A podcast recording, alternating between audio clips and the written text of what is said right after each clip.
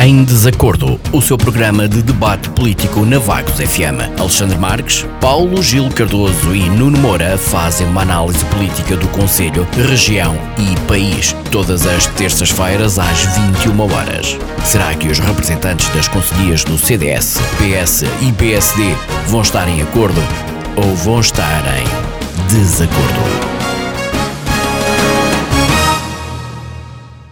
Muito boa noite. Estamos de volta para mais um Em Desacordo, aqui nos 88.8 na Vagos FM. Hoje tenho o plantel completo, Alexandre Marques do CDS, Paulo Gil Cardoso do Partido Socialista e Nuno Moura do PSD. Vamos discutir o arranque da primeira fase da vacinação contra a Covid-19 nos lares do Conselho, a contração de empréstimos no valor global de 2,2 bilhões de euros para obras municipais em Vagos e os resultados das eleições presidenciais que decorreram ontem. Agora vou começar por Paulo Gil Cardoso para que nos faça uma breve análise da política de semana a nível conselho, regional e nacional com os principais destaques. Boa noite, Paulo Gil. Boa noite a todos, boa noite ao auditório, boa noite Sara, boa noite Alex e Nuno. Uh, isto foi, uh, em Vagos, uh, foi uma semana como as outras, sem grandes novidades, a não ser o início uh, da vacinação. Uh, e, de resto, uh, tem também a questão do aumento de casos, que é também geral em todo o país, e, por acaso, ainda não muitos, não somos dos piores, mas também não somos dos melhores. E localmente pouco haverá a dizer, mantém-se tudo na mesma. Em termos de apoios, uh, continuamos sem seguir os bons exemplos. Uh, e, também a capacidade, uh, devido ao endividamento que a Câmara tem, também se torna difícil. não houve notícia ainda, espero não estar enganado, aliás, até esperava estar enganado, relativamente ao pagamento às freguesias às transferências, uh, relativamente à transferência de competências. Uh, espero estar enganado. Uh, mas os meus colegas me dirão já de imediato. E, resumidamente, é isto a nível local. A nível nacional, tivemos as eleições, tivemos a última semana de, de, debates e de, e de campanha. temos um aumento exponencial de casos de vírus Uh, destaco desde já o fantástico e, e sentido uh, discurso que Marcelo Rebelo Sousa, o nosso presidente reeleito, uh, fez ontem, mas podemos falar nisso mais à frente. A nível internacional, temos Portugal na presidência da comunidade, para já sem, sem casos, os, os que havia penso que já estão ultrapassados. E a nível internacional, eh, tivemos uh, a boa notícia uh, relativamente aos Estados Unidos de voltarem à ONU, voltarem ao Acordo de Paris, voltarem aos acordos nucleares. Portanto, esse será com certeza o bom caminho. Uma outra má notícia é que, uh, pelos vistos, uh, em termos de, de, de gelo, confirmaram-se na passada segunda-feira os piores receios e as piores projeções que poderiam existir. Portanto, temos um gelo já além daquilo, nos piores cenários. Portanto, os próximos anos serão de subida de nível das águas Uh, e alguma coisa tem que ser feita, temos que focar, além do vírus, temos esse outro problema, que é o problema climático. Disse? Muito obrigado, Paulo Gil. Nuno, boa noite. Do seu ponto de vista, quais são os principais destaques da política a nível conselho uh, nacional e regional que mereçam aqui uh, uma reflexão? Ora bem, muito boa noite à Sara, boa noite ao Paulo, boa noite ao Alexandre, boa noite aos ouvintes da Vagos FM.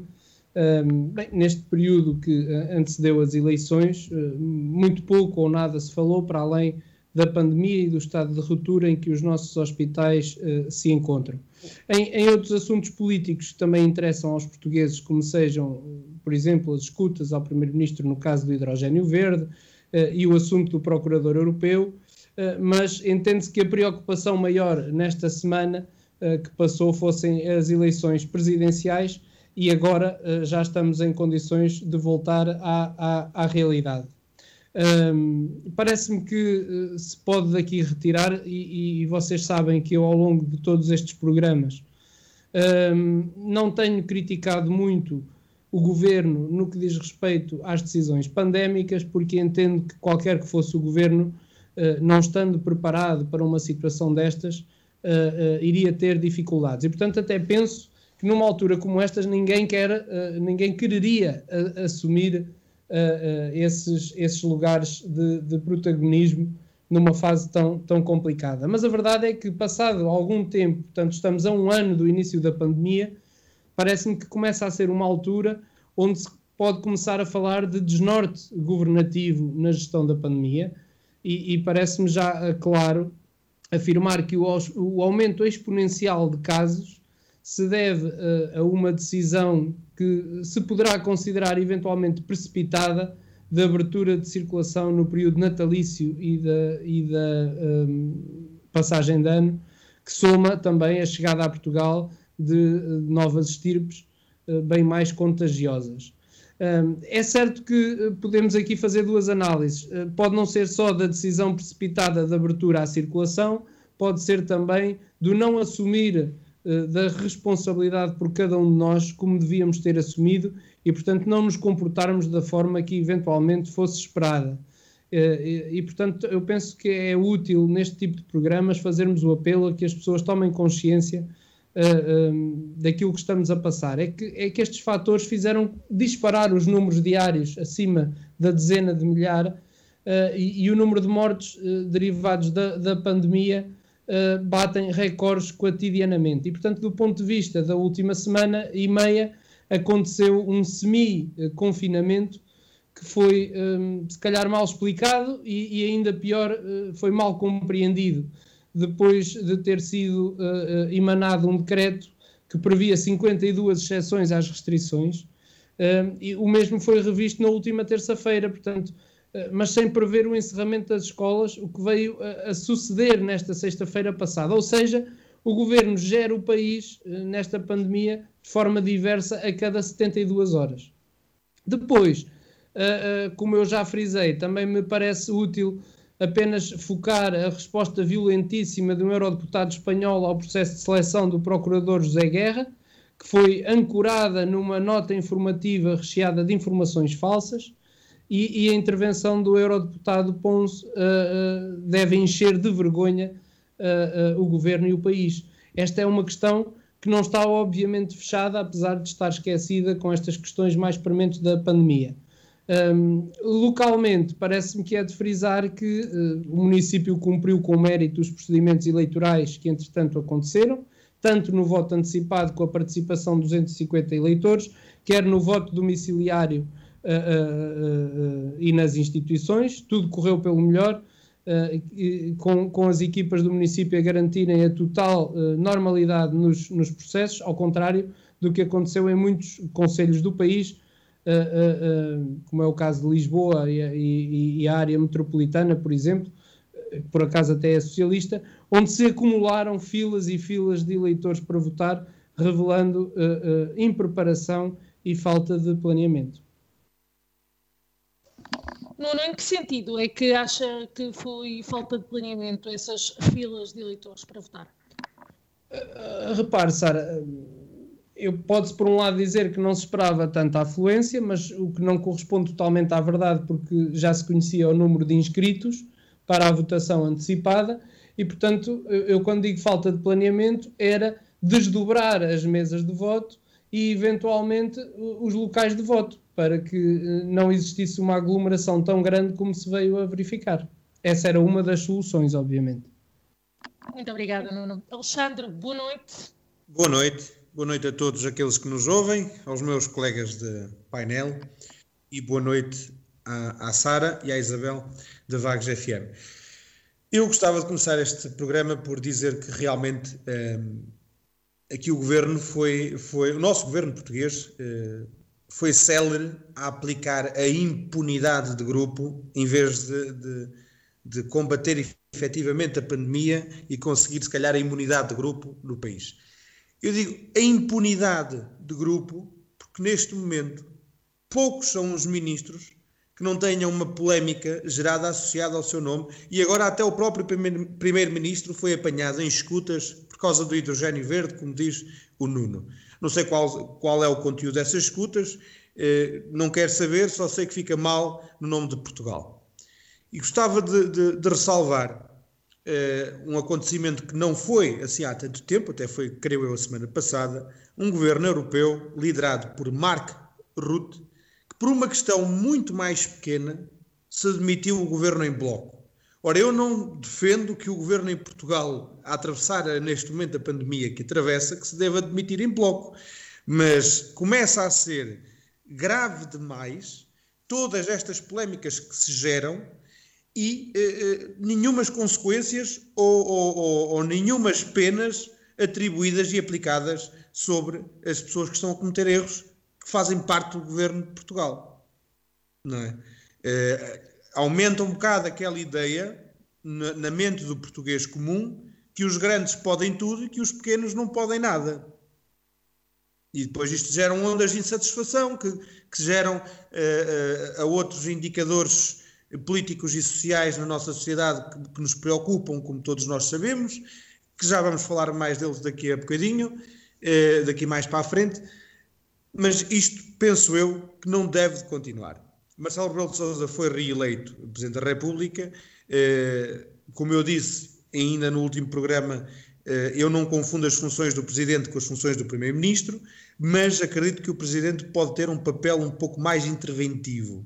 E, portanto, eu espero que o professor Marcelo Rebelo de Sousa consiga ter esse papel mais interventivo eh, no que diz respeito, neste momento em específico, à gestão da pandemia. Veja-se que Israel já começou a vacinar eh, portanto, os menores de 18 anos. E nós ainda só estamos, ainda nem terminamos o processo da vacinação nos grupos prioritários. Já lá vamos, já lá vamos falar nisso. Sim, já lá vamos falar nisso, estava só a, a fazer aqui um termo de comparação. Um, e portanto, eu só queria dizer nesta parte inicial do programa que de semana para semana aquilo que o povo constata é que o governo está desnorteado. E nós precisamos de liderança neste momento. Temos números que nos assustam a todos. Ainda hoje foram mais de 252 mortes por Covid em Portugal, fora aquelas que estão por registar. E isto é muito preocupante. Muito preocupante porque outros, como eu e como os meus pais, neste momento estamos em casa. E dos que estão aqui em casa, só eu tenho direito a layoff, não é? E estamos sem fim à vista deste, deste confinamento mal cozinhado, não é? que traz dificuldades e que traz uh, uh, consequências gravosas para todos. A porta acha, fechada. Acha que o governo falhou na questão dos apoios, que poderia ter feito mais? Claro que podia ter feito mais. Os meus pais trabalham no privado, na restauração. Eles têm a porta fechada, não vendem, não ganham. Mas as contas vêm na mesma para pagar. E uh, uh, não sei como é que isso está neste momento. O próprio contabilista disse que, não, que ainda não tinha dados uh, suficientes, mas em termos de apoios para, portanto, entidades patronais, para os, para os proprietários, para os patrões, são praticamente zero ou nulos. Não valem nada. E mesmo para mim, que sou funcionário, creio que são 66% do meu salário. Mesmo para mim, Isso mesmo. que sou funcionário, que tenho as minhas contas a pagar, mas não tenho a responsabilidade de um patrão, não é? Já é pouco, imagino para eles e para outros como eles. E para, para as pessoas que veem que isto não tem um fim à vista, as pessoas começam a entrar em desespero porque depois querem fazer alguma coisa para, fazer, para ganhar algum dinheiro extra para conseguir enfrentar uh, uh, as responsabilidades e não conseguem porque estamos todos todos neste momento uh, uh, entravados com isto, perdoem-me o português, não é? E o governo não parece saber o que é que anda a fazer. Apesar dos avisos, porque não lhes falta gente a avisar. É como as escolas. Esta questão das escolas é, é, é ridícula. O CDS veio desde o final de março do ano passado a alertar para a situação das escolas. As escolas, neste momento, a maior parte delas, mesmo as públicas, prepararam-se para conseguir dar aulas à distância. É? E o governo, o ministro, o próprio ministro da Educação, quando faz o, o discurso, quando o primeiro-ministro António Costa lhe passa a batata quente para as mãos e vem o Ministro da Educação explicar então ao certo e ao pormenor como é que vai funcionar a educação em Portugal nestes 15 dias, decide dedicar a maior parte do seu tempo a criticar os privados do que efetivamente a propor soluções. E depois eu não percebo como é que é para uns e não é para outros. Porque, por exemplo, em Aveiro está tudo parado à espera que saia um novo calendário, mas já há outras instituições de ensino superior, eu estou a falar do ensino superior, que é aquele que eu conheço melhor, mas há outros, outras instituições de ensino superior que mantêm aulas e que mantêm eh, momentos de avaliação à distância. Não é? Não há uma linha, uma matriz, primeiro que seja aceitável, que, que mostre que funcione e que seja correto, e depois que seja usada por todos, porque depois é um outro problema, é que eh, as diretrizes que vêm de Lisboa parece que são para uns, mas não são para outros. Claro. Muito obrigada, Alexandre. Vamos uh, dar, uh, dar início ao nosso programa, assim por dizer. Começamos com o arranque da primeira fase da, da vacinação em vagos contra a Covid-19 nos lares. A nível nacional, ficámos a saber esta segunda-feira que arranca, a partir uh, desta, já de, da próxima semana, a campanha de vacinação junto de pessoas com mais de 50 anos e doenças identificadas como tendo maior risco de internamento ou de desfecho fatal. Marda Temido adiantou também que até março as pessoas com mais de 80 anos vão estar já vacinadas e vacinados na próxima semana serão igualmente também os bombeiros e forças de segurança. Esta tem sido uma exigência há muito feito pela Corporação de Vagos. Paulo Gil, um sinal de esperança para o Conselho, para a região, para o país, para, para o mundo? Uh, relativa. Eu não tenho otimismo relativamente. Está-me a ouvir? Sim? Sim, sim. Uh, eu, eu, eu, não estou uh, muito otimista com a questão da vacinação. primeiro, estamos algo lentos, não é só uma questão relacionada com as medidas do governo, mesmo na questão dos testes, também não. Eh, eu, por mais que queira pôr uma máquina a funcionar eh, a 300, se as peças que ela tem eh, não, não estiverem devidamente habilitadas para o fazer, não se consegue.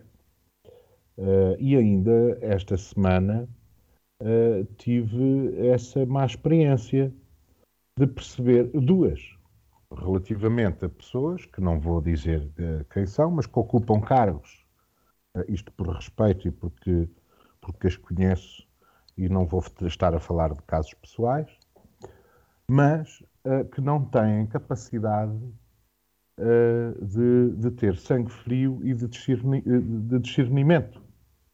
E que, numa situação limite, são incapazes de tomar decisões. Essas pessoas, muitas delas, ou algumas delas, estão à frente de instituições que são públicas, que são escolas. Estou a falar na generalidade agora, entendam-me. Quem quiser que entenda, para bom entendedor, meia palavra basta. E então temos, uh, uh, desde uh, responsáveis por agrupamentos de escolas, responsáveis por delegações de saúde, responsáveis por equipas nas IPSS, nas associações, responsáveis nos hospitais, etc. E há pessoas que trabalham bem e que têm o perfil para estar no lugar, há outras que não. E isto vem, de alguma forma, a filtrar isto. Mas é pena é que nós não consigamos perceber antes da desgraça que há pessoas que estão nos lugares errados. Ora, isto não tem nada a ver com o governo. Assim como não tem nada a ver com o governo, uh, uh, a campanha de negacionismo que existe relativamente a, a, a factos científicos. Portanto, não queiram pôr tudo para o mesmo lado. Uh, e, uh, e também não queiram uh, culpar só um governo ou os governos que estão em posse nos países que estão a atravessar momentos difíceis como os principais responsáveis. Porque são presos por ter cão e por não ter. Se fecharam é porque fecharam e não deram apoios. Se abriram é porque abriram e há o aumento de casos. Portanto, decidam-se. E depois há esse problema de eu posso dar uma instrução a, a, a 20 pessoas para executar determinada tarefa. Eu sei que 18 vão falhar. É essa a nossa média. Por isso é que nós somos um país que tem uma baixa taxa de, de, de rendimento, por exemplo. Não é? Porque as pessoas, elas próprias, são incapazes. Nós, nós temos um, um, uma dificuldade impressionante. Os portugueses têm uma dificuldade impressionante. Não conseguem preencher um IRS. Têm que pedir alguém não conseguem ler uma carta do tribunal. Se disser lá que é diferido, eles não sabem a diferença entre diferido e indiferido. Se lhes disserem uh, que têm que ficar em confinamento profilático, isso estão a falar chinês com eles. Portanto, nós temos aqui um grande problema inicial de formação e de educação na nossa população e depois de habilidade relativamente ao relacionamento com novas tecnologias, com ferramentas, uh, no seu desempenho profissional e, e, nas, e nos sítios onde estão. Portanto, isto é um problema muito maior do que o problema de um governo. Isto é um problema com 300 ou 400 anos e que se agravou com ditaduras, depois que se agravou com crises financeiras e que agora se agrava com uma crise pandémica. E a seguir vai-se agravar ainda mais uma crise uh, uh, uh, climática. Mas toda a gente chuta para o lado. N não conseguem ser pragmáticos e objetivos nas decisões. O governo também, também são pessoas. Mas isto é um problema dos humanos e, neste caso, dos portugueses. Todos nós arranjamos forma de furar e de desviar e de não cumprir uma lei. E isso tem sido muito visto, ainda hoje, ainda hoje noticiei uh, uma senhora de 64 anos que em Aroca decidiu violar o confinamento e quando confrontada com o PSP circular na via pública, ela assumiu e estava consciente de que aquilo era contra a lei, uh, até porque ela estava em confinamento obrigatório, uh, possivelmente por ter estado em contato com algum positivo ou por estar positiva, não sabemos, mas ela sabia que estava a violar a lei. Nuno, pergunto-lhe, perante as declarações do, do Paulo Gil, concorda? Vacina uh, é não um sinal de esperança, mas causa aqui alguma dúvida?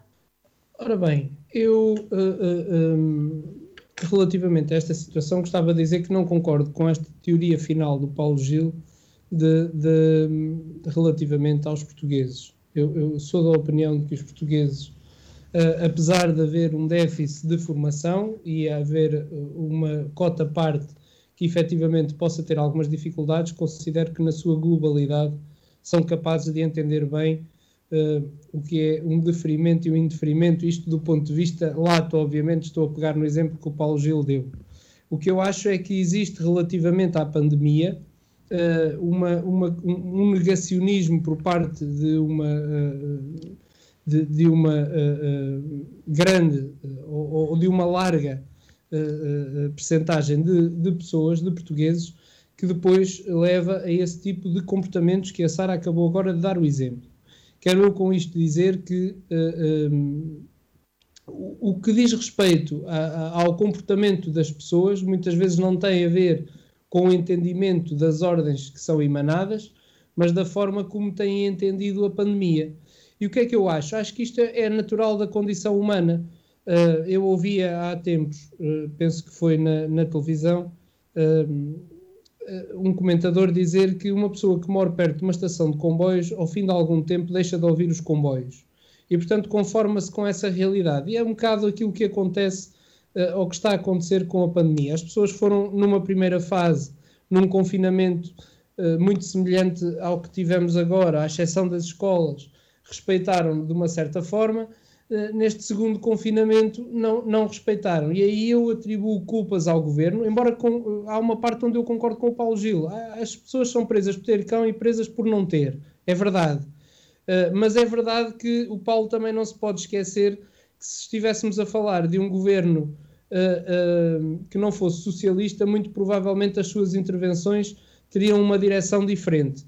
E eu espero que de futuro o Paulo tenha o mesmo entendimento, independentemente da cor política que esteja a gerir o país, porque é, pelo menos é isso que eu, que eu procuro fazer. Agora, relativamente ao nosso tema e à vacinação, eu acho que será sempre de elogiar o início de um programa de vacinação promovido a nível nacional, pese embora a escassez do número de vacinas ao dispor para esse, para esse efeito. E numa primeira fase foram vacinados os profissionais de saúde, que se encontram na primeira linha do combate a este flagelo que nos afeta, e deu-se, entretanto, início ao processo de vacinação em lares, dedicado exclusivamente aos utentes e funcionários dessas instituições, que têm sido as mais afetadas em termos de infecções e óbitos por Covid-19. E como tal, Vagos não foi exceção e já foram vacinados os utentes e funcionários, creio de todas as instituições, eh, que têm mantido todos os cuidados para que não houvesse qualquer surto que afetasse os utentes daquelas instituições e quero daqui felicitar os dirigentes e funcionários que souberam, obviamente, manter os utentes em segurança. Acredito que esse esforço foi conseguido com muito trabalho e até com sacrifícios pessoais uh, e familiares, já que os funcionários tinham muitas vezes que permanecer longos períodos de tempo uh, nas, nas uh, instituições. E, portanto, um, este processo eh, da, da égide da autarquia local, da autoridade local, peço desculpa, de saúde, em articulação com a SES do Baixo Voga e com toda a colaboração eh, do município de Vagos, nomeadamente na cedência de meios, eh, teve o seu processo a decorrer com toda a normalidade nos lares do Conselho, que tiveram os seus utentes e funcionários a verem ministrada a primeira toma da vacina da Pfizer. A segunda toma deverá acontecer no espaço de, de, de um mês é verdade que a toma da vacina foi uma das reivindicações dos bombeiros, que eu considero, até por razões que todos conhecem, que efetivamente lhes assiste razão. Estão também na primeira linha do combate à Covid-19, estão muitas vezes, ou na maior parte das vezes, colocados em situação de perigo pelos transportes de pessoas uh, uh, infectadas que fazem, e portanto acho que é de toda a justiça que tivessem sido logo num primeiro momento contemplados neste plano de vacinação e, portanto, esse que eu considero ser um erro terá que ser atribuído a alguém uh, uh, e é obviamente atribuído ao governo não ter pensado nestes profissionais uh, para a vacinação. Nuno, antes de avançar para o Alexandre, deixo-lhe já uma questão. Políticos na lista prioritária, sim ou não?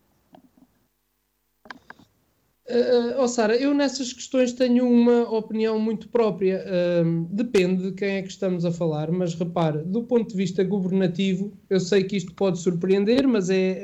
Uh, esta eu gostava de frisar, não foi uma questão discutida no PSD e, portanto, será a opinião pessoal. eu concordo com a vacinação dos mais altos cargos, por uma razão simples. Nós vemos que temos o nosso primeiro-ministro e os nossos ministros uh, constantemente a trabalhar sobre esta matéria, a terem deslocações em representação do país e, portanto, eu entendo que, atento o lugar que ocupam e a responsabilidade que têm, uh, uh, seria de os contemplar. É certo que isto pode causar algum, alguma revolta, é verdade, mas as pessoas têm que pensar que na falha do governo nós ficamos à deriva e, portanto, eu entendo que é na salvaguarda desse interesse que uh, os, os, políticos uh, ao mais alto nível deviam estar contemplados, na minha opinião, na vacinação prioritária. Alexandre, tendo em conta aqui as declarações do Paulo Gil, do Nuno, sobre a vacinação ter arrancado uh, nos lares do Conselho de Vagos, sobre uh, as, as, novas indicações para vacinação de pessoas com uh, mais, de 80, mais de 50 anos desculpe, e doenças, e também com mais de 80 anos, e os bombeiros. Deixo-lhe aqui a questão para si. um sinal de esperança, fica na dúvida os políticos devem ou não estar uh, na lista prioritária? Uh, eu, eu, acho que os políticos devem estar na lista prioritária, mas não todos. Uh, a começar pelo chefe de Estado, pelo Sr. Presidente da Assembleia da República, principais membros do governo, não todos, porque muitos deles podem fazer teletrabalho como os restantes portugueses e, e, e talvez eh, magistrados do Palácio Constitucional. Então acha que o teletrabalho deve ser, deve ser a linha que, que define quem é que deve ou não tomar a vacina? Repare-se que não é só uma questão de poder ou não fazer o teletrabalho. Eh, eu acho que a classe política tem que dar o exemplo. Uh, isto não é querer martelar sempre nos mesmos, isto é a realidade, não é? Não vamos uh, uh, dar uma vacina a um assessor do secretário, do secretário de Estado para o turismo, por exemplo. Penso eu, não faz sentido. Faz mais sentido vacinar, por exemplo, a Ministra da Saúde, a Ministra da Educação, o Primeiro-Ministro, o Ministro das Finanças, o Sr. Presidente da República, portanto, aqueles que têm cargos de responsabilidade, que eu não digo que são maiores responsabilidades do que as outras, mas que são responsabilidades que mexem com aquilo que é basilar na nossa sociedade, que é a educação, que são as infraestruturas, que é a segurança, que é a saúde e, portanto, que é a gestão em si. Eh, eu acho que a linha que, que, que diferencia, eh, portanto, esses que devem ser vacinados ou não, que não fazem parte dos grupos prioritários, é mesmo essa. Portanto, aquilo que é basilar. Portanto, o que vem por acréscimo, penso eu, que pode esperar, a não ser que sejam portanto, doentes de risco. Se forem doentes de risco, já, por, já estão por natureza uh, a fazer parte de um grupo prioritário. Uh, mas em relação à pergunta inicial, ao, ao, momento da vacinação aqui no nosso município, eu gostava de dizer que é, um momento muito importante para o nosso Conselho. É uma das medidas fundamentais para controlar a pandemia. Uh, não podemos descurar, como é óbvio, é das outras medidas. Agora, nesta primeira fase foram vacinados todos os colaboradores e utentes eh, e aqui é que eu discordo um bocadinho daquilo que o Nuno disse, foram vacinados todos os colaboradores e utentes que foram referenciados pelas instituições para a segurança social, sendo que o levantamento e a identificação é da única e exclusiva responsabilidade das instituições. Eu penso que não foram todas as instituições, eh, eh, nem todos os colaboradores e utentes a serem vacinados. penso, não tenho a certeza, e por isso é que faço aqui esta pequena distinção no português, porque às vezes o português pode ser matreiro. E uh, gostava de dizer que, é fundamental iniciar agora, portanto, também no nosso Conselho, uh, o quanto antes, a vacinação de outros prioritários, portanto, passar dos colaboradores e dos utentes para as pessoas, e, portanto, aqueles com mais de, de, de 70 anos, 60 anos, não, 65 anos, peço desculpa, passar para as pessoas com mais de 50 anos com 50 ou mais eh, e que sofram de patologias como a insuficiência cardíaca, uma doença coronária, uma insuficiência renal, uma doença respiratória crónica ou com suporte ventilatório.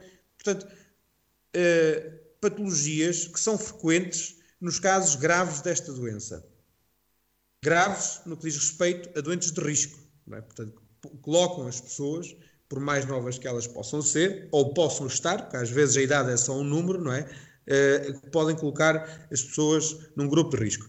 E por fim, gostava, eh, em nome do partido, eh, de saudar a decisão, embora um bocado tardia, mas fundamental, a vacinação dos, dos profissionais de emergência pré-hospitalar e bombeiros, que são confrontados diariamente com este problema e com esta luta, não é?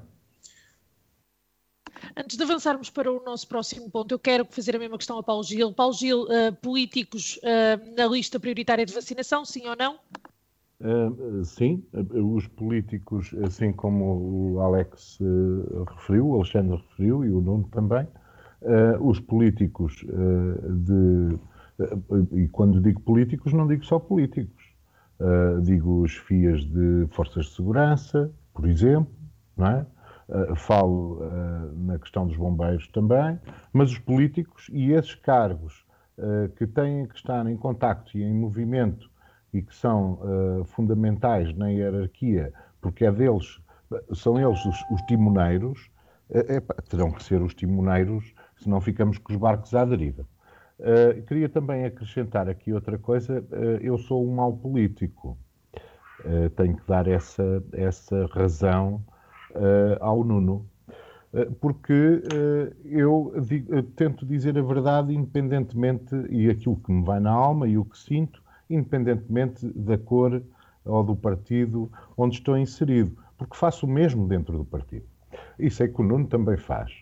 A questão é que uh, eu uh, não, não, uh, não tenho receio nenhum de falar aquilo que penso e, e, aquilo que eu considero que é a realidade. nunca iria dizer, por uma questão de habilidade política, epá, que os portugueses são os melhores do mundo. Quando dá jeito, fazemos isso. Quando não dá jeito, não, não dá, não é? Uh, e, e, porque isso é bajular.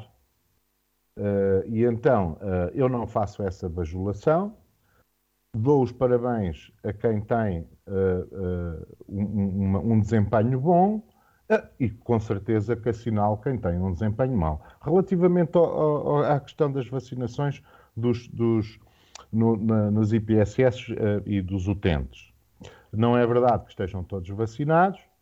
Há os utentes uh, que estão uh, uh, no exterior, das, que têm apoio, por exemplo, da Santa Casa ou de outras, relativamente à higiene, a refeições, etc. Portanto, são muitos deles e a maior parte deles de risco elevado.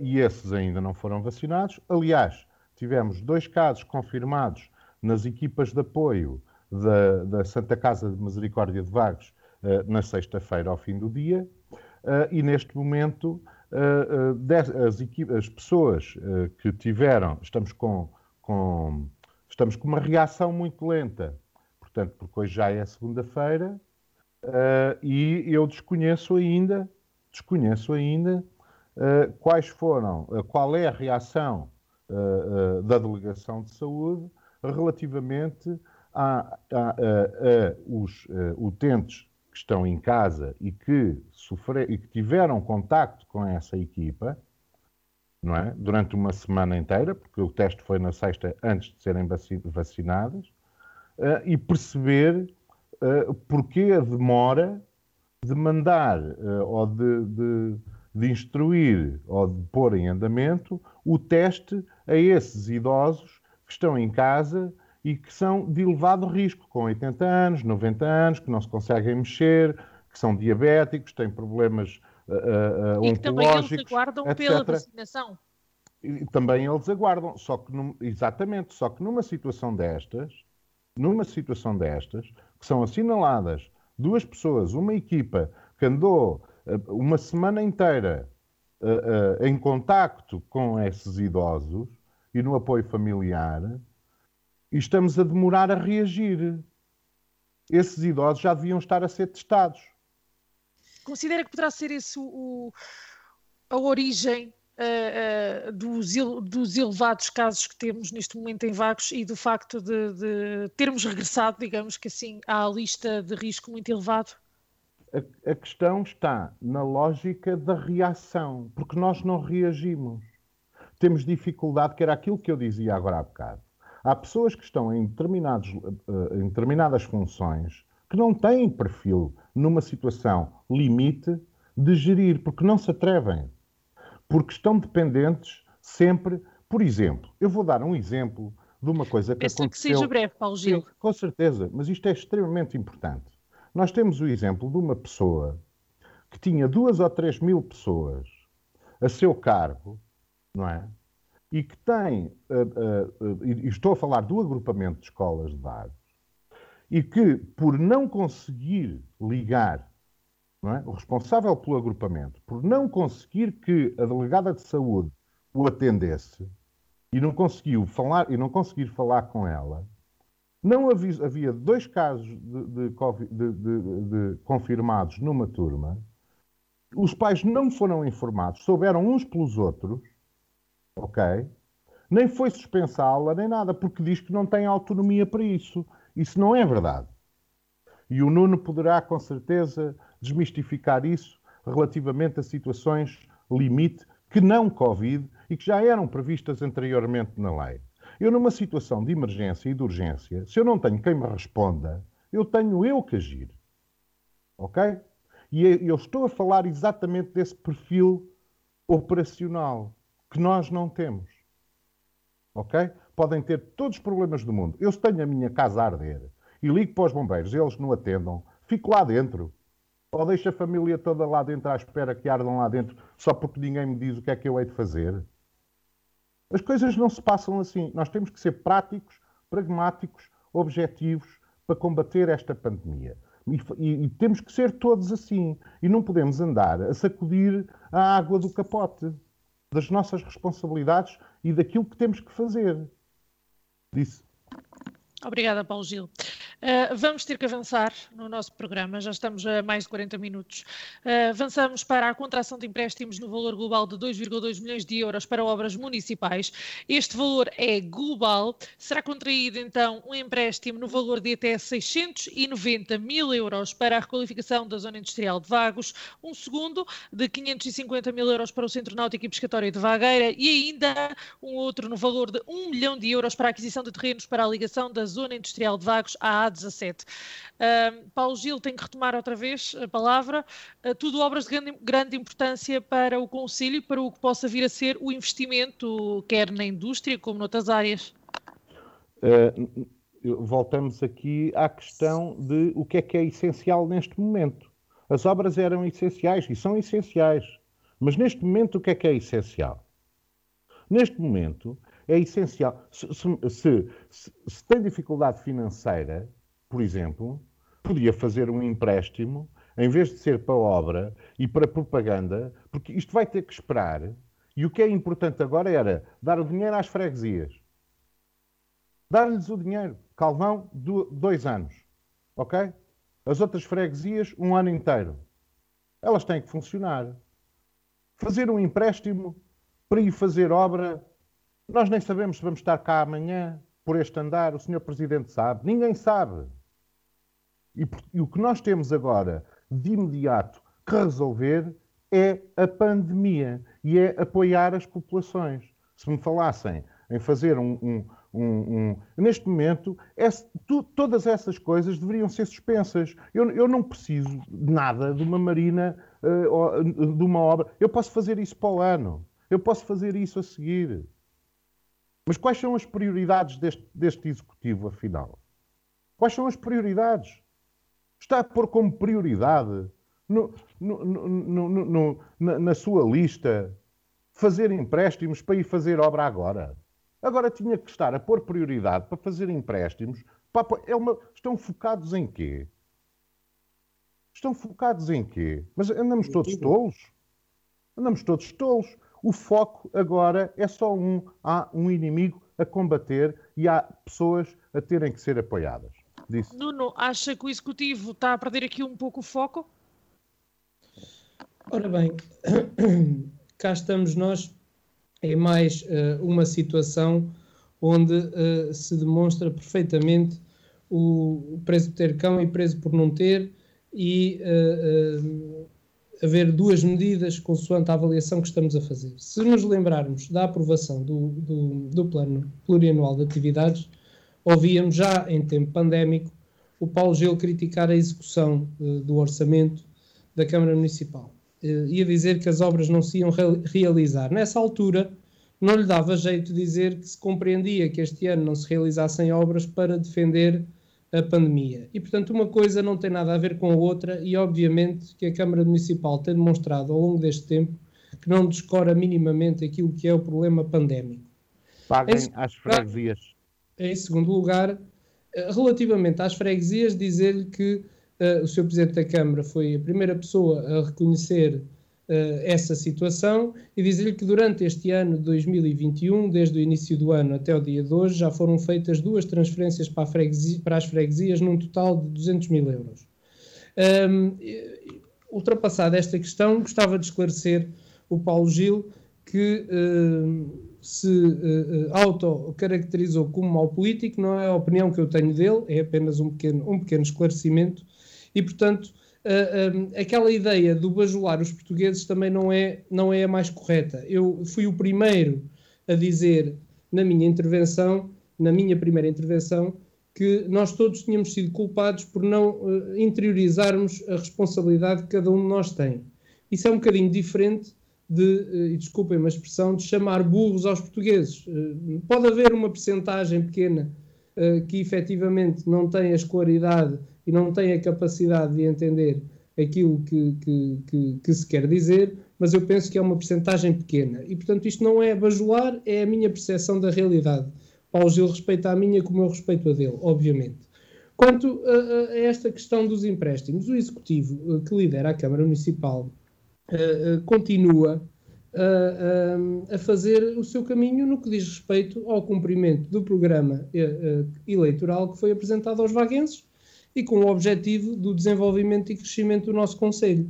E poder-se-á dizer que é pouco, mas dentro do contexto atual e das condições financeiras existentes, eu penso que se está a fazer o que é possível. E, portanto, estamos a falar de mais 2 milhões de euros em obras, eh, como é o caso da requalificação da zona industrial de Vagos, que eu penso que ninguém põe em causa. O Paulo Gil várias vezes a reclamou.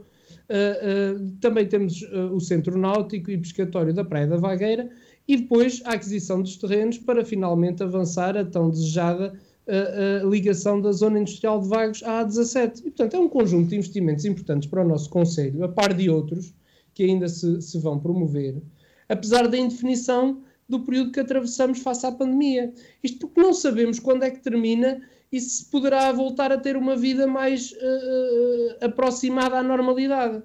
E, e, com este estado crítico, nem as empresas podem comprometer-se com prazos certos, o que prejudicará sempre o planeamento e a execução das obras.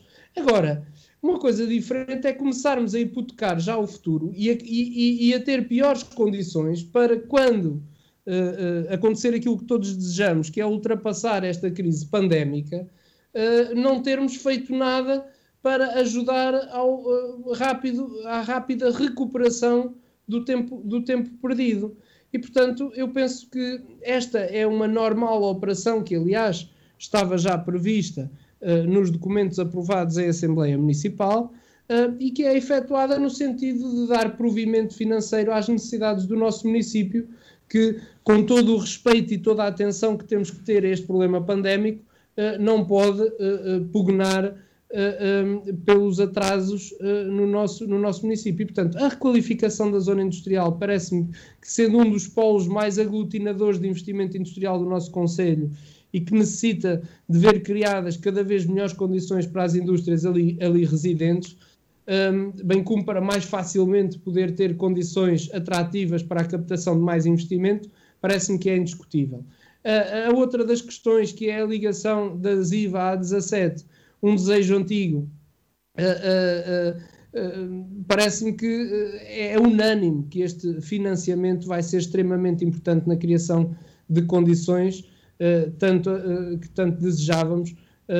E, portanto, esta aquisição de terrenos é um primeiro passo nessa, nessa rota. Isto não se trata de propaganda política, estas obras estão planeadas desde as eleições, apresentadas no programa eleitoral e, portanto, toda a extrapolação que se faça daqui, aí sim é aproveitamento político.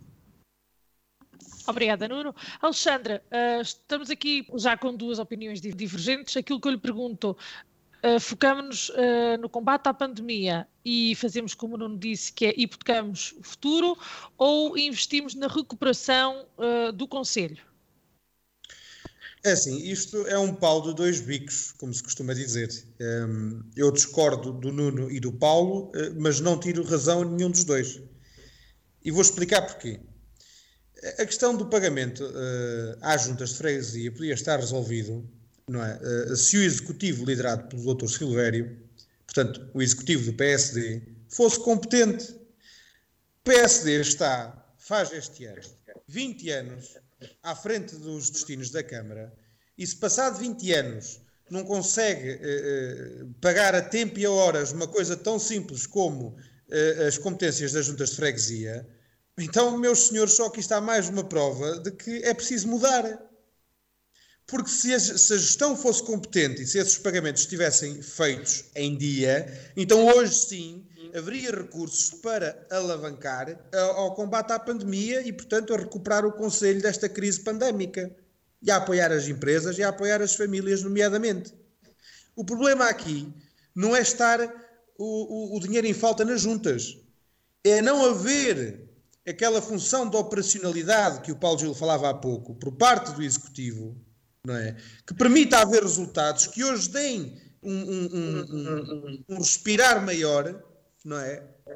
Ou, aliás, um, alívio maior, um folgo diferente às contas da Câmara para poder fazer face aos problemas que atravessamos e que são precisos de resolver no imediato. Eu gostava só de relembrar, e contra mim falo, porque eu fui um dos que, quando o Paulo Gil também uh, criticou uh, aqui a, a, a, taxa de execução orçamental, eu também a critiquei. Portanto, eu, contra mim falo, mas disse-o na altura e volto a frisar hoje que o CDS em Vagos, tal como eu acredito que o PS seja igual, porque a, contra, a contratação destes empréstimos foi aprovada por unanimidade na Assembleia Municipal, não seremos, apesar de ser oposição, nunca um entrave ao investimento que se faça na nossa terra. Nunca. Agora é assim, eu penso, esta é a minha posição, é, que no lugar do Executivo, neste momento, é, é, pensar ou repensar quais são as minhas prioridades e definir bem aquilo que eu quero fazer. Porque se há falhas por parte da administração central a apoiar a família e as empresas, algumas dessas falhas, também não são todas, mas algumas dessas falhas podem ser colmatadas pela administração local. E neste momento, isso seria possível em qualquer ponto do país que tenha as contas em dia, menos nesta zona do país que é Vagos, porque as nossas contas não estão em dia. E, portanto, eh, eh, eu, como disse, não tiro razão nem ao Paulo Gil, nem tiro razão ao, Nuno, mas tenho que discordar dos dois. É? E uh, termino só dizendo isto. Eu não invejo o lugar de ninguém neste momento. Nem o do Sr. Presidente da Câmara, nem o, do Sr. Primeiro-Ministro, nem mesmo do Sr. Presidente da República. Agora, que há especialistas que falam e que não são ouvidos, há. Que há forças políticas que falam e que não são ouvidas, há. Uh, que se fazem asneiras e que se cometem erros, cometem-se. Uh, e os erros têm que ser apontados. Se quem está a coordenar e a gerir não gosta de ouvir quando se lhes apontam falhas, então peço desculpa, mas além da incompetência que demonstram, são também um pouco infantis. Uh, e pronto, e para já acho que não tenho mais nada a dizer, só que o, senhor vereador do CDS, o, engenheiro João Domingos, eh, pediu o traçado, portanto, eh, na quinta-feira pediu o, traçado eh, desta obra de, de, ligação da ZIV à A17 e eu gostava daqui fazer um pedido ao Sr. Presidente da Câmara para que não se esqueça de lhe transmitir esse mesmo traçado. Até porque, através do traçado, teremos novas informações, como, por exemplo, as negociações dos terrenos, que a oposição também quer acompanhar de perto, e, e portanto, Sr. Presidente, lembre-se, por favor, de responder ao Sr. Vereador. Eu, eu gostava só, relativamente a este ponto, só de dizer duas coisas muito simples. Uma, uh, pegando nisto que, onde o Alexandre agora terminou, eu penso que das competências uh, do, do, do, seu vereador está entre elas, e não me querendo substituir, mas isto já do conhecimento da lei, a, a, consulta dos processos e, portanto, penso que nem sequer o seu vereador necessita de estar à espera e que poderá ir consultar, obviamente, ao edifício da Câmara Municipal o processo relativamente à ligação da Zona Industrial de Vagos já a 17. E, portanto, aí uh, uh, acaba logo por beneficiar do tempo de, de, espera que lhe seja facultada a cópia do processo, podendo consultá-lo e, eventualmente, até tirar cópias. Penso eu que será assim. Uh, nas, nas, condições que hoje atravessamos, se calhar é o melhor, não é o melhor, não é? Porque o senhor engenheiro João Domingos é mais velho que o senhor Presidente da Câmara e, portanto, tem que se resguardar como qualquer outro. E se certo. pode fazer por pedido, por que não ser respondido esse pedido, não é? Não, por uma razão simples, porque o Alexandre é que trouxe aqui essa questão uh, uh, que eu penso que será uma questão institucional e que é trazida para o programa de rádio, um pedido de um vereador ao Presidente de Câmara. Não, não, não, o, o Alexandre, desculpa, não tenho que interromper. Este pedido foi, foi feito em reunião de Câmara, aquilo que o Alexandre fez foi reiterar o pedido. É o Exatamente. já tinha sido feito. é o que eu estou, é o que eu estou a dizer. Parece e esse que... pedido visa, portanto, o conhecimento de, uh, não só nosso, mas da população, das negociações que se estão a fazer nos terrenos, porque é sabido que o Sr. Presidente da Câmara e o seu Executivo já fizeram assim umas compras, perdoem-me o português, assim meio, to meio tolas, uh, uh, não é que depois acabaram por não darem nada, e nós queremos acompanhar de perto, portanto, não queremos ser apanhados de surpresa novamente. Se for preciso relembrar o Sr. Presidente da Câmara de, algum, eh, de alguma falha ou de alguma, algum erro que esteja a ser cometido pelo, pelo processo, nós gostamos e temos orgulho em poder dizer que somos essa voz consciente eh, na política local. E é meramente por isso. Sara, eu não, eu não me enganei. Não façam tudo às escondidas.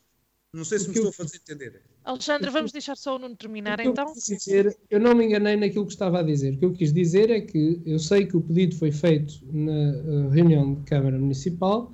Uh, uh, o que eu estou aqui a dizer é que é um pedido trazido para a praça pública, sendo um pedido institucional, e portanto carece que a população também saiba que há a possibilidade do seu vereador fazer a consulta do processo. Obviamente que neste período em que temos também funcionários que estão em teletrabalho, poderá demorar mais a, a, a, facultação de cópias ou do envio desse processo e, portanto, estaremos todos de acordo que, uh, uh, atendendo às contingências, uh, parece-me até indelicado que tenha sido trazido aqui essa, essa questão, até porque o Sr. Presidente de Câmara estará ainda em tempo para responder à questão. Quanto à outra, à outra questão, que tem a ver com a compra de terrenos, eu, do que conheço do Sr. Presidente da Câmara e do Executivo Municipal, Uh, acho que também é descabido o facto de se dizer que alguma coisa é feita às escondidas, porque não é, aliás, se fosse às escondidas ninguém saberia deles, e depois compras descabidas. Compras descabidas também não existem na Câmara Municipal e quem tiver dúvidas sobre isso que uh, o vá verificar. Uh, relativamente às juntas de freguesia, gostava só de dizer o seguinte: o Sr. Presidente da Câmara já reconheceu o facto de não ter sido feitas as transferências atempadamente, mas também não podemos esquecer uma coisa, e penso que os seus presidentes de junta são todos unânimes em resposta a esta questão. Não só os do PSD, mas também os do CDS. Uh, são feitas solicitações à Câmara Municipal, uh, centenas de solicitações à Câmara Municipal para diversos tipos de intervenção nas respectivas freguesias, onde a Câmara Municipal se acaba por substituir ou por apoiar as juntas de freguesia, seja com material, seja com mão de obra, nas diversas obras que vão sendo realizadas. E, portanto, isso não é tido em conta quando se fala dos apoios. Nós não nos podemos esquecer que estes protocolos visam apenas munir as juntas de freguesia do apoio financeiro para as atividades que elas agora levam a cabo em substituição da Câmara Municipal. Isto é, houve, é um bocado como a transferência de, de, de, de, competências do governo para as autarquias, existiu naquela altura uma transferência da competência da autarquia para as juntas de freguesia, onde as juntas de freguesia e a Câmara de Vagos celebraram um protocolo onde a Câmara de Vagos dá apoio financeiro para o desenvolvimento dessas atividades. Nós estamos aqui a falar do fim vamos, do mundo. Vamos tentar não perder um pouco. É, é, é protocolo que a Câmara não consegue cumprir do lado dela. Estamos, estamos, a discutir, estamos, estamos, de acordo, estamos de acordo. Estamos a discutir a, a contração de empréstimos para investimento. Vamos tentar não perder o foco. Penso que este ponto está mais do que concluído. Avançamos para o nosso último ponto. Já vamos a mais de uma hora de programa. Está, está mais uh, do que em tempo. E falamos uh, do ponto alto deste fim de semana, o resultado das eleições presidenciais. Marcelo Rebelo de Sousa venceu, foi reeleito numa primeira e única volta. As projeções apontaram para uma abstenção nestas eleições presidenciais de 60% valores que representam uma subida em relação a 2011 e 2016. Ainda assim, aquilo que eu pergunto é, apesar de sabermos que uh, os tempos que vivemos não são fáceis, uh, estes números continuam a ser preocupantes. Podemos considerar que a abstenção era o, o grande adversário de Marcelo Rebelo de Sousa e não André Ventura ou Ana Gomes? E já agora, Paulo Gil, uma terceira questão. Uh, apesar da reeleição, concorda com os portugueses que nas redes sociais vão escrevendo coisas como, por exemplo, a democracia está de luto? Uh, eu não concordo que a democracia esteja de luto. Uh, só se os eleitores assim o quiserem, os possíveis eleitores e que não foram assim o quiserem, uh, isto considerando aqueles que já eram absentistas, porque uma coisa é absentismo. Eu volto a frisar isto, eu ando há anos a dizer isto. Uma coisa é absentismo, outra coisa é abstenção o faltar a uma, a uma votação não é estar a abster-se de nada. O abster-se é ir lá e votar em branco. Ok? Os senhores jornalistas e toda a gente que reponham a verdade da palavra. Essa é que é a definição. Eu, na Assembleia da República, eu, para ser, para me abster, eu tenho que estar presente e dizer que me abstenho. Porque é que é diferente depois nas eleições com o voto na urna. Ainda não percebi. Mas pronto, isso é outra, outro assunto. Portanto, relativamente a, a, a, absentismo, não abstenção. Absentismo, chamamos as coisas pelos nomes corretos.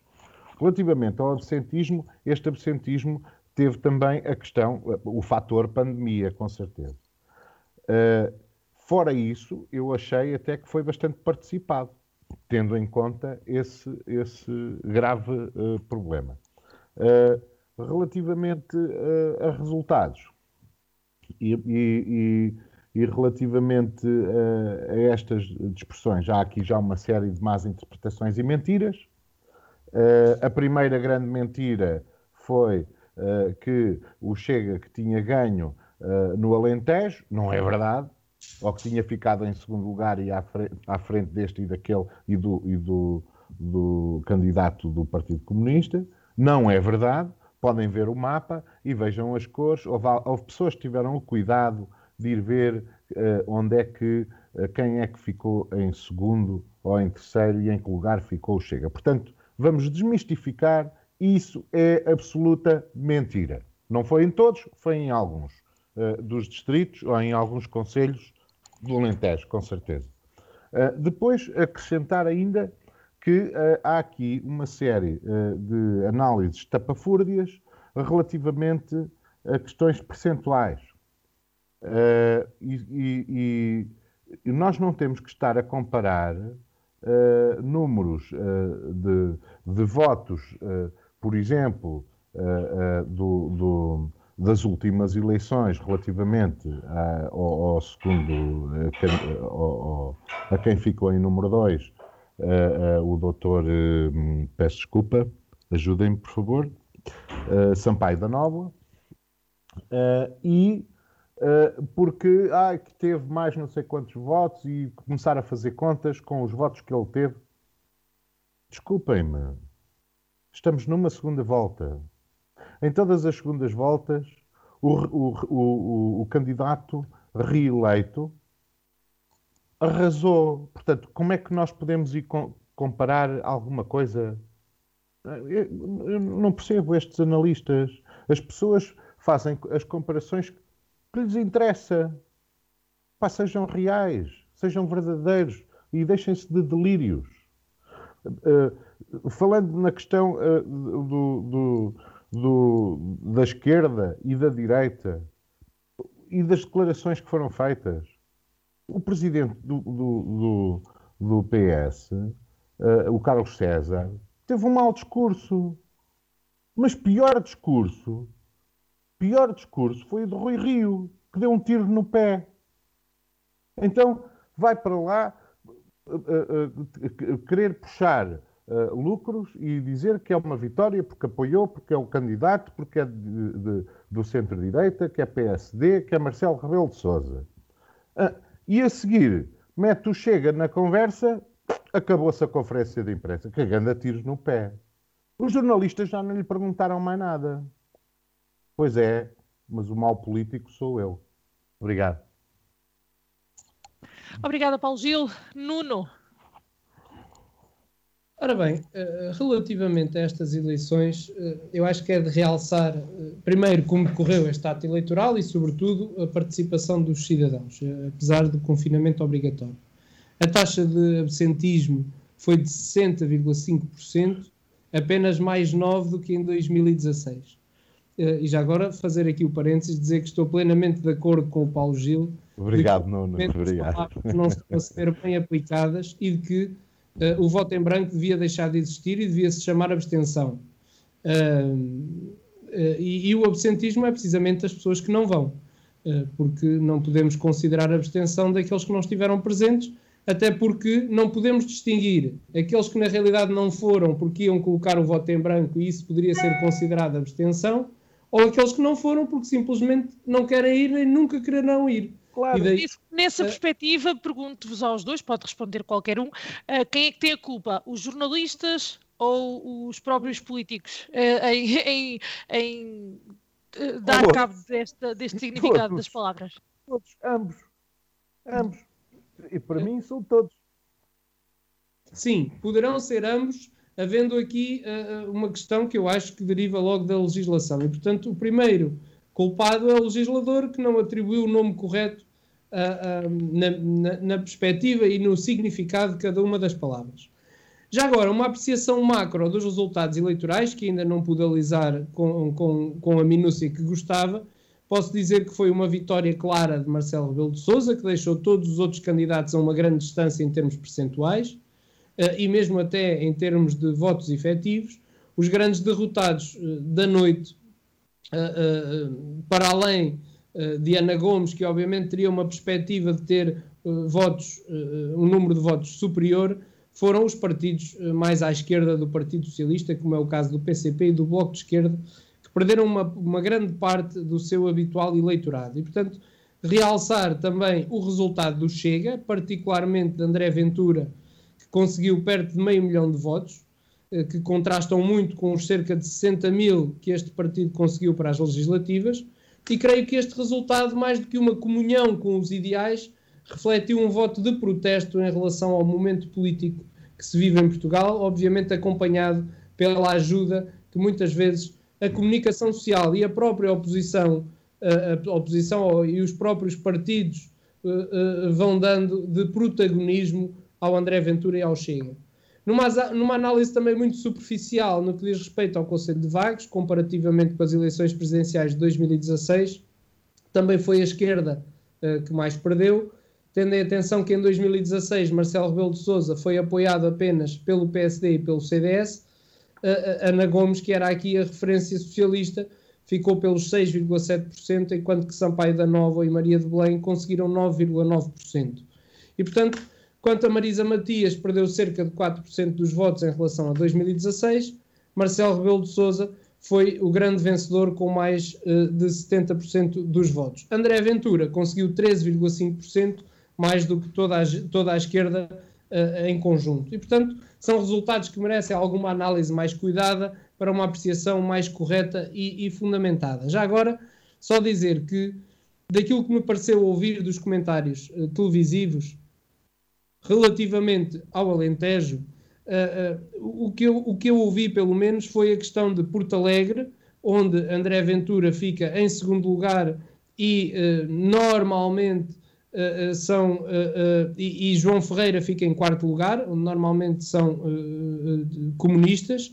Também Évora, onde André Ventura também fica em segundo lugar, João Ferreira em terceiro lugar, e normalmente é um distrito comunista. Beja, onde mais uma vez André Ventura fica em segundo lugar, João Ferreira em terceiro, Ana Gomes em quarto, e que costuma ser tradicionalmente comunista, e também Faro, onde André Ventura fica em segundo lugar, uh, Ana Gomes uh, em terceiro e João Ferreira fica em quinto lugar atrás de, de Marisa Matias. Agora, eu acho é que nós uh, não devemos ser também mais uns protagonistas a dar o palco a André Ventura que na realidade uh, ele não merece, até porque no respaldo destas eleições, uh, uh, um, André Ventura tinha prometido que se ficasse atrás de Ana Gomes se demitia e depois arranjou ali um estratagema de dizer que ia devolver aos militantes do Chega a decisão da sua continuidade. E se toda a gente perceber bem, obviamente que sendo uh, uh, o, o, Chega o partido de uma só pessoa, que é André Ventura, se ele desaparecer, o Chega morre. Naturalmente, o que vai acontecer é a sua recondução e o seu reforço. Esperemos que a comunicação social lhe dê a importância que ele tem uh, apenas nestes, nestes, nestes votos que obteve a nível da candidatura a Presidente da República.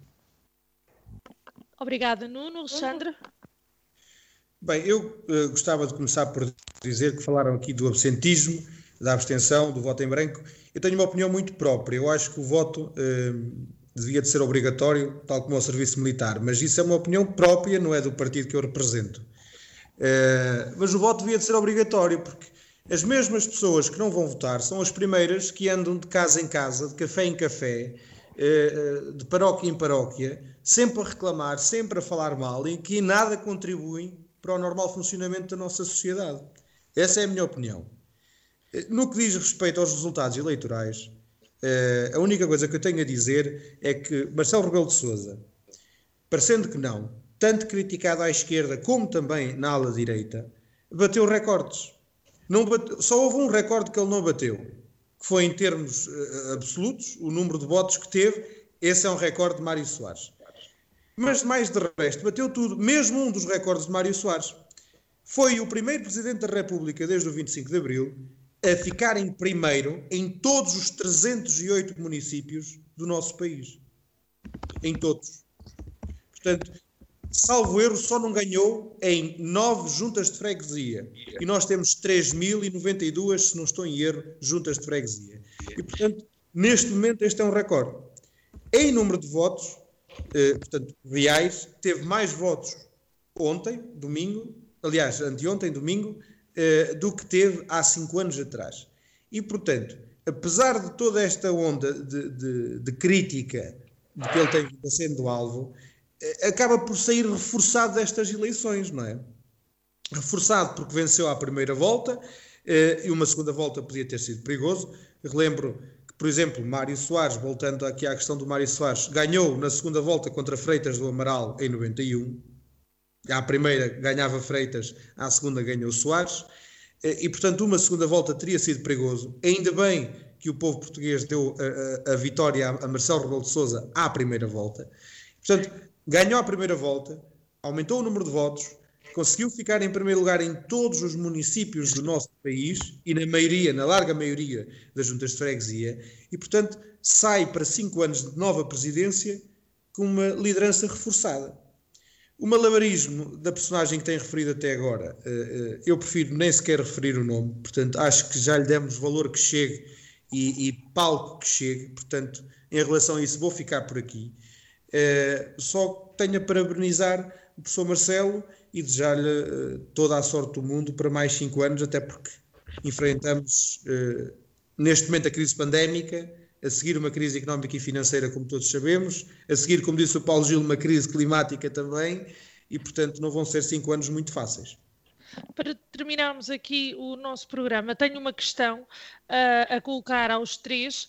Uh, já lhe dou a palavra, Paulo Gil, mas uh, colocar esta questão, que é, estamos em ano de eleições autárquicas, acabamos de assistir às presidenciais, quem é o, o, a principal oposição? As, os políticos e, e, a comunidade em geral devem se focar no absentismo, como já aqui falaram, ou nos, nos extremos, como também já aqui foi falado? O que é que preocupa mais? Paulo Gil, e dou-lhe já a palavra. Sim, a, a, a, primeira, antes de responder à sua pergunta, só fazer aqui uma pequena, um, um pequeno ajuste uh, para comparação, para não dizerem uh, que as coisas que foram uma desgraça. Uh, ora, muito bem, o candidato do PCP teve 180 mil votos, ok? O candidato anterior, nas eleições de 2016, tive 183 mil. Portanto, eu não estou a ver esta diferença de 3 mil em 180 e com todas as condicionantes destas eleições, eu não estou a defender o Partido Comunista, eu só acho é que nós devemos falar a verdade e não estarmos a impular coisas que, afinal de contas, não é uma derrota extraordinária uh, para João Ferreira ou para o Partido Comunista. Portanto, uh, assim como também não é uma derrota extraordinária para Ana Gomes, ou assim como não é uma vitória para aquele de que não, nós não dizemos o nome. Ora bem, uh, relativamente a esta questão, o que, o, que, é que é e qual é o foco, Uh, nós sabemos que as autárquicas, todas, todos os atos eleitorais são muito diferentes. E andarmos a comparar presidenciais com europeias, com legislativas ou com autárquicas é um erro. Porque todas elas têm características diferentes, completamente diferentes. E as surpresas podem aparecer em qualquer lado. Uh, relativamente ao nosso Conselho, uh, o que eu posso dizer é que o Partido Socialista irá lutar para aumentar e irá tentar demonstrar que estes, estes 20 anos, de, ou, ou, estes 30 ou 40 ou mais, desde o 25 de Abril até hoje, a serem governados pela direita, eh, que andamos nisto com, andamos há 30 anos eh, com dívidas com, há, mais de uma dezena de milhões, Uh, andamos há mais de 30 anos uh, com, para fazer obras uh, estruturais que nunca fizemos, afundámos isto tudo e somos incapazes, é? e todos os governos aqui locais, municipais, foram incapazes de levar o, o município onde deveria ser, ou de, fazer, de ter uma gestão equilibrada, correta. 30 segundos, Paulo Gil. Uh, e, portanto, uh, o que nós vamos fazer, com certeza, é. Esse equilíbrio o... também não é característico do PS, desculpe lá, Paulo. Uh, é, é, é, preciso, é preciso dizer que, relativamente ao Conselho de Vagos, os que foram escolhidos e que se mantiveram no poder durante, desde o 25 de abril até hoje, não fizeram um bom trabalho e cá estamos para dizer e para mostrar e para dar uma alternativa a dizer nós somos capazes de fazer melhor. Simples. Obrigada. Nuno. Desse ponto de vista, acho que são as duas situações preocupantes. O absentismo, por um lado, uh, e eu tenho uma ideia muito própria, já acho que já aqui a transmiti, quanto ao, ao, ao dever de votar. Eu sou, uh, eu posso ser mal compreendido e não tenho muito tempo para explicar a minha teoria, mas sou daqueles que defendem que o voto devia ser obrigatório. Uh, entendo que uh, é uma obrigação de cada um de nós uh, exercer o voto. E, portanto, que eventualmente poderia até ter como consequência penalizações do ponto de vista pecuniário, como sejam multas. Entendo que as assembleias de voto deveriam estar abertas por mais tempo, por exemplo, uma semana, para permitir que as pessoas não tivessem que naquele dia estar disponíveis para ir votar àquela secção de voto mas entendo que o voto devia ser obrigatório. Portanto, já lhe respondi a uma primeira parte da questão. A segunda parte da questão, acho que a preocupação dos radicalismos uh, uh, é grande, é grande, porque podemos correr o risco de passar a, uma, a, um, a um regime totalitário, se bem que temos também balizas constitucionalmente previstas que dificilmente deixariam que isso acontecesse. Que eu acho é que o radicalismo deriva muito do palco mediático que se vai dando a cada um desses atores, que na realidade se calhar não são tão radicais quanto parecem, mas atento ao palco que vão tendo e à visibilidade que vão tendo, acabam por incutir esse tipo de, de, de, de pensamento nas pessoas que os ouvem. Alexandre, concorda? É assim, uh, as pessoas uh, em Portugal não são. Como é que eu ia te explicar? Não, eu não, não, é, não é, as pessoas não são estúpidas, os portugueses não são estúpidos. Muitas vezes o que acontece é que aos portugueses falta-lhes informação. E as pessoas uh, têm que entender que nós vivemos numa democracia e numa democracia tem que haver espaço para todos. Primeiro ponto. Se há espaço para extremos à esquerda, desde o próprio 25 de Abril, tem que haver espaço para extremos à direita, de agora que eles nasceram. Agora, Uh, nós temos que aprender a viver com isso. Desde que todos vivamos dentro das regras que nos são impostas, uh, nós temos espaço para todos. Para todos. Mais para uns do que para outros, mas isso é, é o que dita uma democracia. A maioria ganha. Agora é assim: em relação ao absentismo, eu penso que uh, a culpa começa, uh, uh, portanto, no desligar da política por parte dos mais novos, mas também uh, por, por falta de cumprimento de promessas da parte da classe política. Eu vou dar um exemplo. A minha avó tem 70 anos, é doente mental, não se, pronto, não se gera sozinha, não é? Mas se há uma coisa de que ela não se esquece é de ir votar. Sempre, sempre, sempre, sempre, sempre. No sábado eram sete da manhã e estava-me a chamar à porta a dizer: Tu amanhã levas-me para ir votar. E eu, sim, bom, não te preocupes. Mesmo assim, uma pessoa com idade e com problemas mentais lembra-se que tem o dever de ir votar. E os mais novos já não. E porquê? Porque os mais novos veem que há uma falta de cumprimento de promessas, veem que há uma falta de palavra por parte da classe política, não é? E vêm malabarismos que vêm a acontecer de há 20, 30, 40 anos para cá, malabarismos políticos que resultam em roubos à propriedade pública, que é de todos, não é? E os jovens simplesmente nem querem saber. Nem querem saber. Mas não são os jovens de hoje. Não são os tais miléniums das minhas gerações para baixo. Eh, não foi aqui que começou o problema. O problema começou nas gerações dos meus pais, por exemplo nesse intervalo de geração, porque já aí começa daí dos pais a dizerem que não querem saber disto para nada. Eu vou votar para quê? Eles fazem aquilo que eles querem, bem lhes apetece. Mais voto, menos voto. Nem quero saber disso. Portanto, o problema começa aí.